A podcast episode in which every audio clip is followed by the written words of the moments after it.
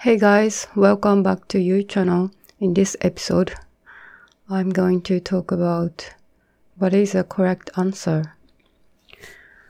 So, what is a correct answer in your life? What is, what is the correct answer of your life events? I think many people will be discussing to themselves which direction they should choose when they are facing some big events in their life, such as getting a job, changing a job, getting married, or getting divorced. And people might wonder what is a correct answer to their decision. And today, I would look into this notion of a correct answer. So, talking about correct answers, I will remember my school education.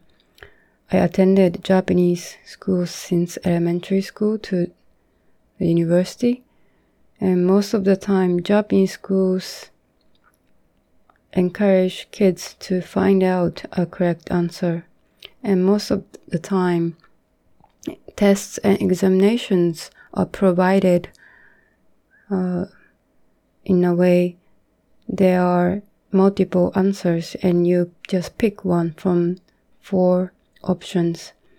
And most of the time, a school ed- education teaches kids that there are correct answers and kids just have to find out which one is the correct answer. So, for most of the Japanese kids, they think correct answers are out there outside of their themselves. So what they have to do is to just find out a correct answer. And that's why i guess most of japanese people think there will always be a correct answer objectively out there. And I myself will always apply this idea to my own life events. When I ha- had to decide something big, I used to always think which one is the correct answer, which one is the best answer for everyone. But as I attended a British grad school in my late 20s, the school education system was so, so different from the Japanese education system, and I, I got surprised in many ways. First of all, the evaluation system. In Japan, the evaluation system is most of the time uh, 0 to 100 marks. You can, of course, get 100 marks if you correctly answer all the questions, but the British grad school evaluation system, I, I think there's no 100 score. If you get 50 marks, you get pass. 60 is merit. A 70 is excellent. So it's really hard to get 70 mark.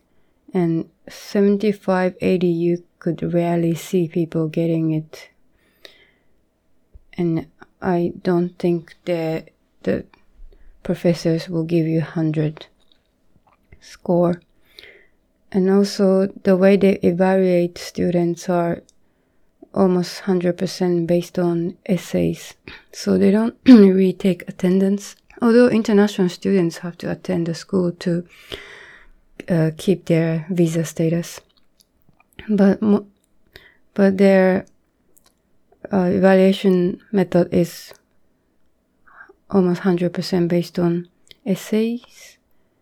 And in that essay you have to choose one topic out of 10 topics or something given by a professor. And in the process of writing these essays i have found out that these, in these essays, the professors and tutors and lecturers they encourage students to critically analyze the question and develop their own argument. So just writing some facts will not give you a good score. You have to analyze the question very critically and you have to find out some argument that no one ever argued before. In one of my classes in my grad school, I have I had to write an essay about PKO, peacekeeping operations, and that uh, class was really strict. The professor said last year he failed half of the students, so you guys have to work really hard on your essay. And the evaluation was only based on this 6000 words essay. So if you fail that essay you just fail. I got really scared and i took it i spent so much time preparing and reading writing that essay.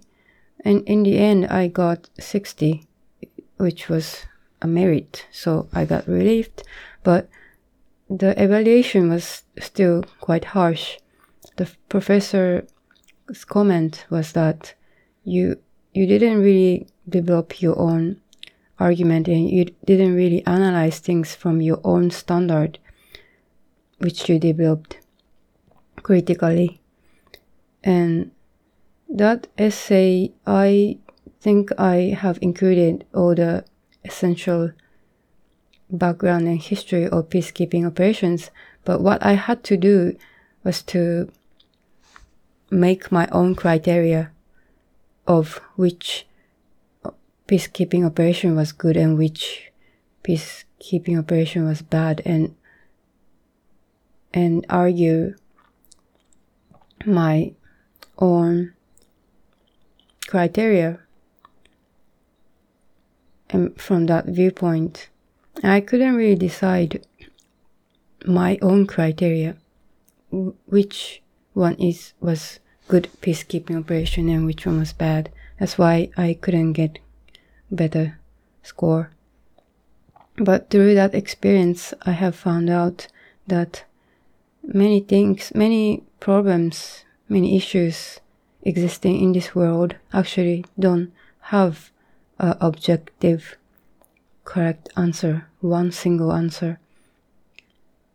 Maybe that's so obvious for many people, but for me, it was some mind blowing discovery. I always thought there is a objective correct answer, which everyone will think is correct, but after all, there is no such a correct answer objectively. Everything is decided subjectively. Even those academic um, books, journals, these are all, after all, subjectively written. And also, you cannot write your own essay without your subjectivity.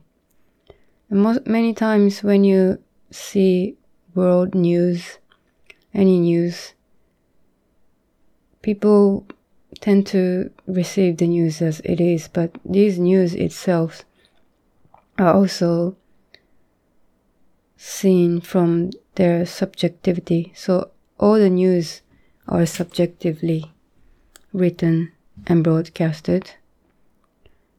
And this subjectivity made me think that when you decide some big decision in your life. After all, it's on your subjectivity. Whether you think it was a right or bad, it's all up to you. So that's why when you asked who will decide a correct answer of your life event, I will answer that's you. You will decide which one is your correct answer. And the moment you decide that one is a correct answer, that reality will be shown onto your screen. That reality of you deciding that will become real and become reality and will be projected onto your own screen, which you are seeing. This screen analogy I discussed in the last episode. If you missed you can listen to it once again. So, after all, when you face a big life decision,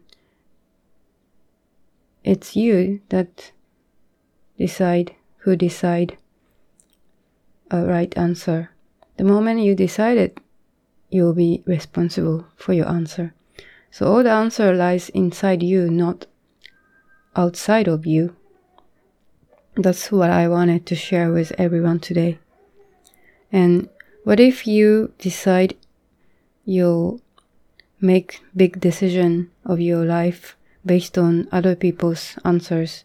What if you make a big decision of your life based on what your mom told you, what your parents told you, what your boyfriend, girlfriend told you, what your husband, wife told you.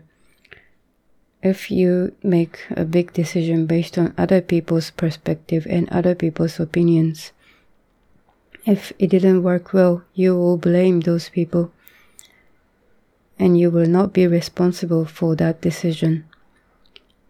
And you will regret that you made that decision. But this is kind of difficult actually to realize that these decisions you're making are not truly based on your own idea, your own decision. Maybe subconsciously you maybe consciously you're thinking, oh, I made this decision, but subconsciously you may be making the decision based on other people's preference, making decision that other people might like. So it's kind of difficult, but as I discussed in the last episode, we can always dig into our subconscious mind and find out what mm, what kind of data we have been saving in our subconscious mind that is kind of controlling our way of thinking at this moment. And when you go back and do that work and just release all the unnecessary memories and data that was holding onto you, then I guess you can truly make your own decision based on you based on your own yourself. And I guess when I if I had to make this big decision in my life in the future, I will definitely choose my own answer. Uh, in fact, when I was going to marry to my husband, and he is an Indian, I'm a Japanese, and many of my relatives actually were against the marriage when I told them uh, that I'm going to marry an Indian. They were, I think they were also worried about me, but I then I thought, should I listen to them or should I not? But then I thought, these relatives, that like aunties, will not be responsible for my own life.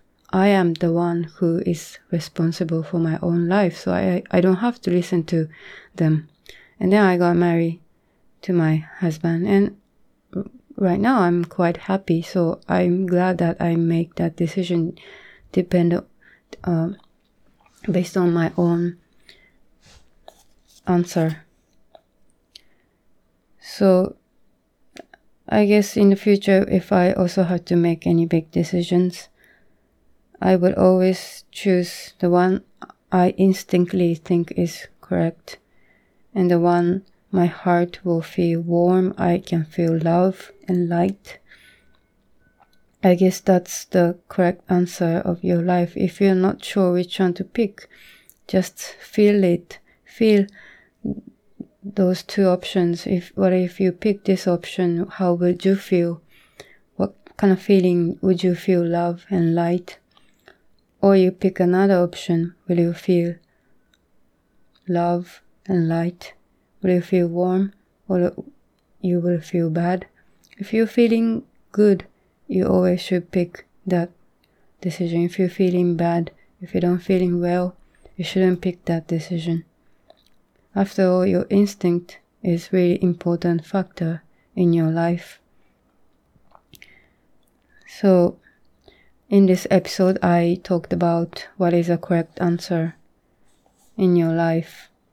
And my answer to that is you decide what is a correct answer in your life. No one else should decide. You should decide. Once you decided, you will be responsible for that choice. And that decision will be reflected onto your reality, and you will start making a new reality based on your decision. In, in other words, every answer is already inside you. Okay, today I will stop here.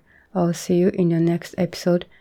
Uh, please uh, send me messages on Twitter or Gmail if you have anything unclear or if, you wanna just wanna talk to me. Thank you so much. Bye bye.